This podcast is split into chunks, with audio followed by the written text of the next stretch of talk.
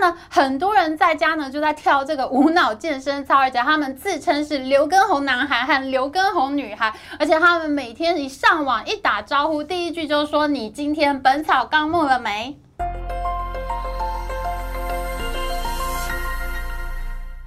大家好，我是 Amy。歌坛天王周杰伦，他的公司巨星传奇呢，最近要在香港 IPO 了。那这些年呢，因为台湾和中国关系陷入低潮啦，台湾明星在中国市场的处境那是非常的尴尬，很多人动不动都要被迫表态。那有些人呢，脸皮比较厚，像老萧萧敬腾啦，他是求生意志非常的强烈，他就在中央电视台的春晚上面说，大家长期以来都是被黄河、长江的水滋养，台湾人真的。应该要回家看看。老肖要在中国市场生存了，他不得不跪舔。然而呢，进中国非常早的这个霍建华和林心如夫妇呢，他们则是干脆打包回家。自从霍建华在二零一五年在南海问题上被迫表态，他拍摄了。一点都不能少的宣传海报之后呢，霍建华后来呢就默默的把他自己的新浪微博账号呢给关闭了。他说他会专心的演艺工作呢，比较少分心力到社群网络上面。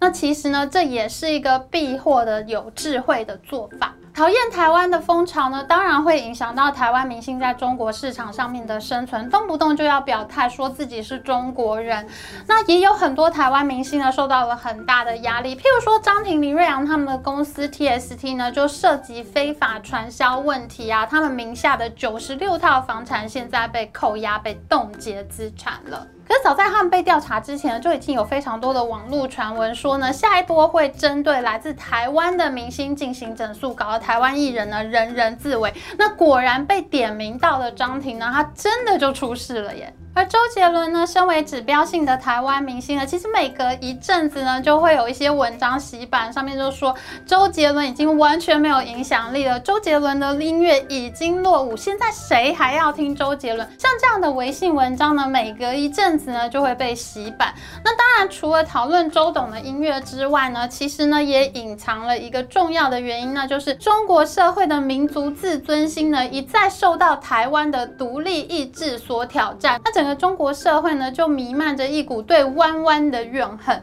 然而周天王呢，则是以自己的实力呢，一再不断洗版，证明自己在中国市场呢，仍然是非常火爆的。就譬如说呢，他这一家即将在香港证交所上市的公司巨星传奇，就是最好的证明。因为这是一家如果没有周杰伦，几乎就不可能上市的公司。巨星传奇这次是第二度扣关香港 IPO。其实他们在去年九月的时候呢，就曾经想要在香港 IPO，可是当时并没有发行成功。那虽然周杰伦本人在巨星传奇这家公司里面并没有持股，不过他那个非常著名的妈妈叶惠美，还有他在杰威尔音乐公司的合伙人杨俊柔呢，他们两个人总共持股百分之二十七点六。而周杰伦的艺人经纪公司董事陈忠呢，他也有百分之十的持股，所以。所以呢，虽然周天王本人并没有持股，但是光看到叶惠美的持股，你也该知道了，这就是一家名副其实的天王企业。巨星传奇这家公司主要做什么业务呢？它其实有两大块业务。第一块呢是做艺人经纪，那旗下艺人除了周杰伦之外呢，现在还有方文山、南拳妈妈、修比都娃的刘畊宏，那还有庾澄庆的部分经纪合约。那另外一大块业务呢，则是叫做新零售。这个新零售业务呢，有两大商品。第一个呢就是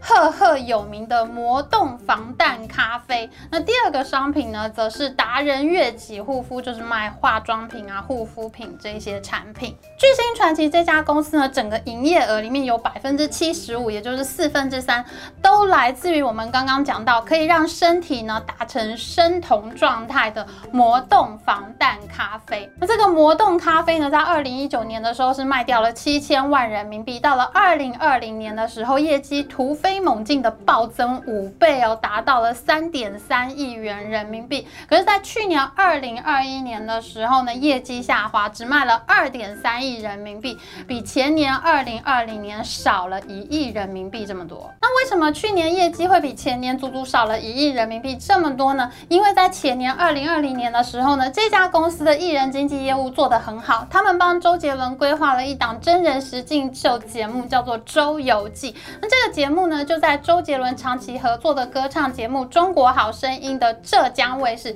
浙江卫视呢是制作《中国好声音》的这个制作单位。那这个《周游记》呢，就在浙江卫视上面播出。那海外版权的部分呢，则是在 Netflix 上面播出。那在《周游记》这个节目里面呢，几乎每十分钟呢就会出现一次魔动咖啡的置入性行销，根本就是洗脑。那这个公司呢就很成功的利用艺人经纪的部门规划演艺活动，那成功的卖出了他另外一块业务的产品，那几乎就是打了一个很好的配合战。那么在周杰伦自己的演唱会上面呢，也发送了大量魔动咖啡的宣传单，而且呢还以魔动咖啡呢作为现场演唱会观众的赠送礼品。所以呢，当年魔动咖啡的声势大好，一整年竟然发展出一万三千多个分销商，占据了全中国四成的防弹饮料市场。因为疫情的关系呢，在二零二一年的时候，周杰伦就很少公开露面，他没有什么公开行程，没有什么公开的演艺活动，这就导致魔动咖啡的销售量呢下滑了足足有一亿元人民币之多。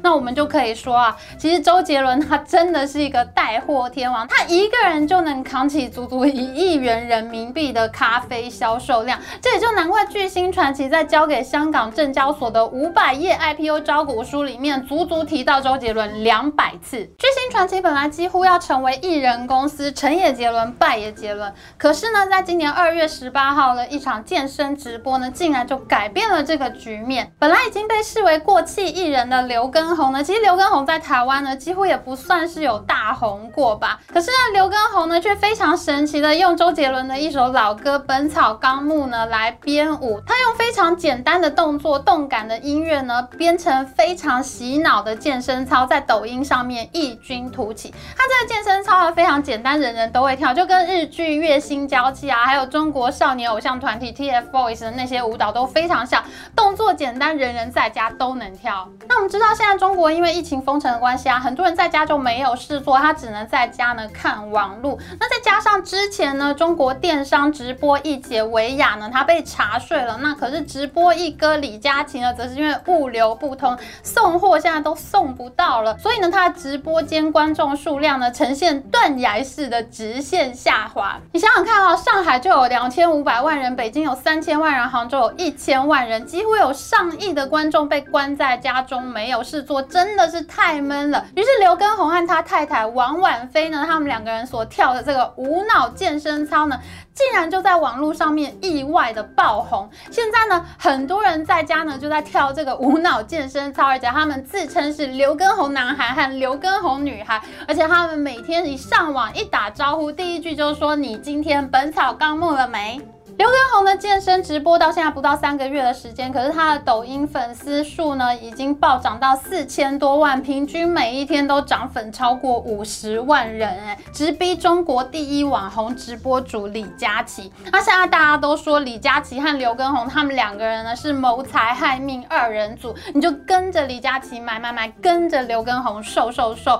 本草纲目老哥呢竟然又重新火爆了一把，刘畊宏呢于是被称为是现象级。的事件哇！你在中国啊，你要非常红，非常红，你才会被人家称为现象级事件。这真是一个非常意外的发展。当大家都在怀疑台湾艺人还能不能够在中国市场好好发展的时候，当大家都在怀疑巨星传奇这家公司到底是不是一家艺人公司的时候，没想到这个时候刘畊宏横空出世。结果巨星传奇这家公司呢，他就立刻重新递出了 IPO 招股书，准备趁着刘畊宏的气势。呢，直上香港证交所。然而，巨星传奇这家公司最大的争议，并不是它只有周杰伦这一个巨星，它最大的争议其实是它的微商模式。我们刚刚说过了，只要周杰伦一曝光，夹带着魔动咖啡出现，它就能够创造出非常庞大的销售量，一人带货一亿人民币。可是问题是，我们要到哪里才能买得到魔动咖啡呢？它的货都是铺到哪里呢？其实。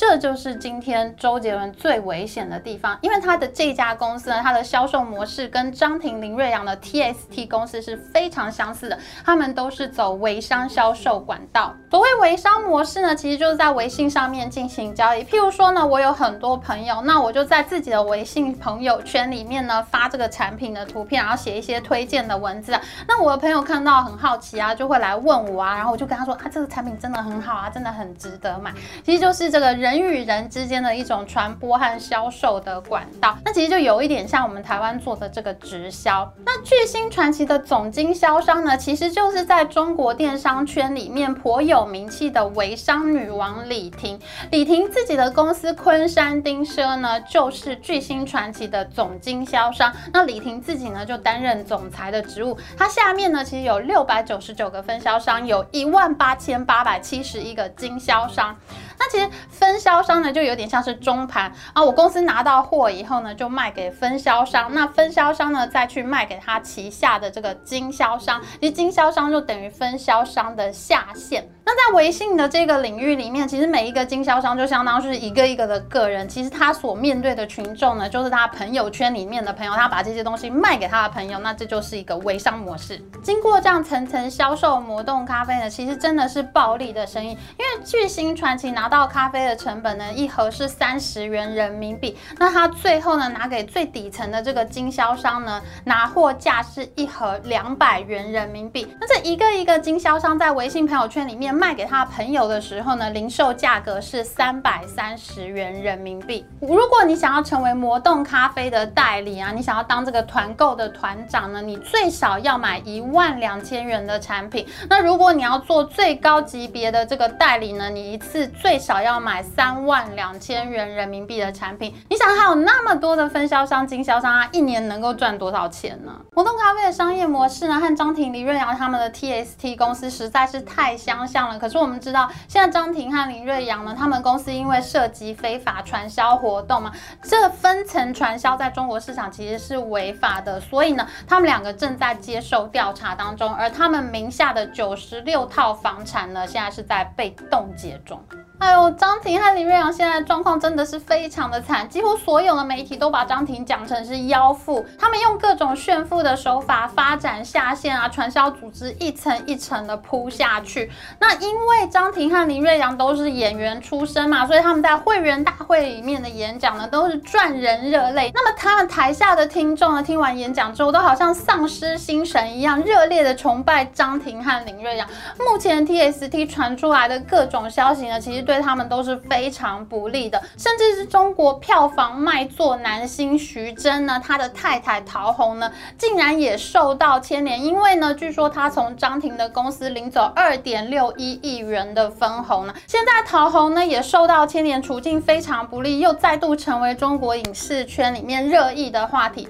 现在真的是谁沾上张庭谁倒霉。因为巨星传奇和 TST 一样，都是台湾影视明星所创立的公司，而且他们同样都利用微商的管道进行宣传销售，而且他们所销售的产品呢，都是低成本的暴利产品。那巨星传奇和 TST 这两家公司的同质性实在是太多了，也因此呢，周杰伦的巨星传奇有没有可能重蹈张庭林瑞阳的覆辙，在上市之余呢，当然也是受到讨论的。那么巨星传奇的回应是说呢，他们并没有多层次的传销，他们公司里面呢只有分销商和经销商两层组织，所以其实他们是二级销售行为，并没有多层次传销行为。因为在中国市场上面呢，需要三层以上的辗转销售行为呢才会被定义成为违法行为。那巨星传奇认为呢，他们并不符合多层次传销的定义，他们只有二级销售而已。不过呢，过去巨星传奇呢确实是因为涉嫌传销。活动而被两次冻结过银行账户，这是不争的事实。当然，这也升高了它被定义为多层次违法传销公司的风险。